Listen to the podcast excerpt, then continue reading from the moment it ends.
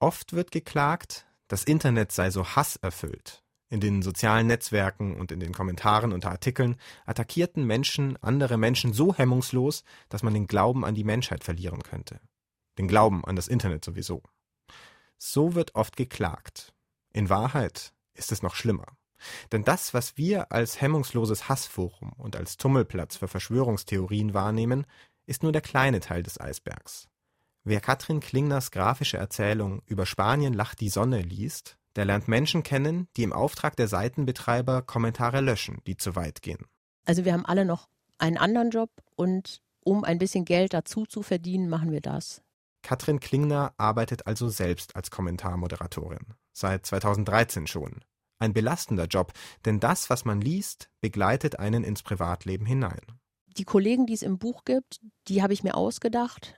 Aber im Buch war mir schon wichtig zu zeigen, dass die sich versuchen, das irgendwie schön zu machen, diese schreckliche äh, Tätigkeit, die sie da machen müssen, indem sie halt untereinander irgendwie so ein bisschen Spaß haben. Und in echt ist es auch so, dass ich da eigentlich nur noch hingehe, weil die Kollegen so nett sind. Und ich bin natürlich hingegangen, weil ich seit drei Jahren weiß, dass ich einen Comic darüber mache. In ihren schwarz-weißen Zeichnungen konzentriert Katrin Klingner sich auf das Wesentliche, auf die Figuren. Es gibt nur selten Hintergründe zum Beispiel. Und sie konzentriert sich auf die kruden Kommentare, die oben in die Panels eingeklingt werden.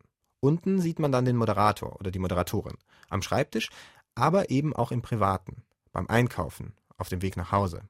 Unser vormals intakter Staat ist im Zustand der Auflösung. Kulturfremde überqueren ungehindert hunderttausendfach unsere Außengrenzen. Sachsen bleibt deutsch. Punkt. Und der Islam gehört nicht nach Deutschland. Wenige, Wer sich über brennende Asylheime wundert, hat nichts Frau verstanden. Dabei, ist sie vermummt und läuft hinter dem Mann her. Zustände sind das, die man nicht für möglich gehalten hätte. Und es werden immer mehr.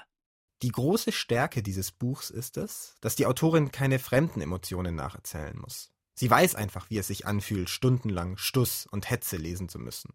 Gleichzeitig ist dieses Buch aber auch unglaublich unrealistisch. Vor allem, weil in diesem Büro fast nur Tiere arbeiten. Allen voran die Protagonistin, Kitty, ein zartes, anmutiges Kätzchen.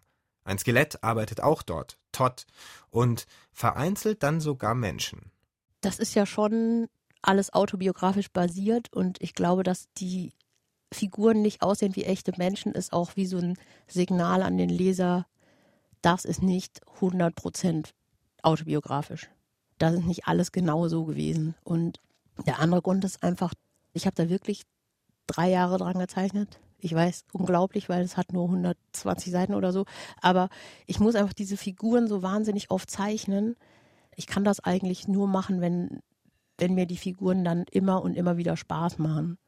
Und deshalb zeichne ich einfach Figuren, die nicht so langweilig aussehen wie Menschen.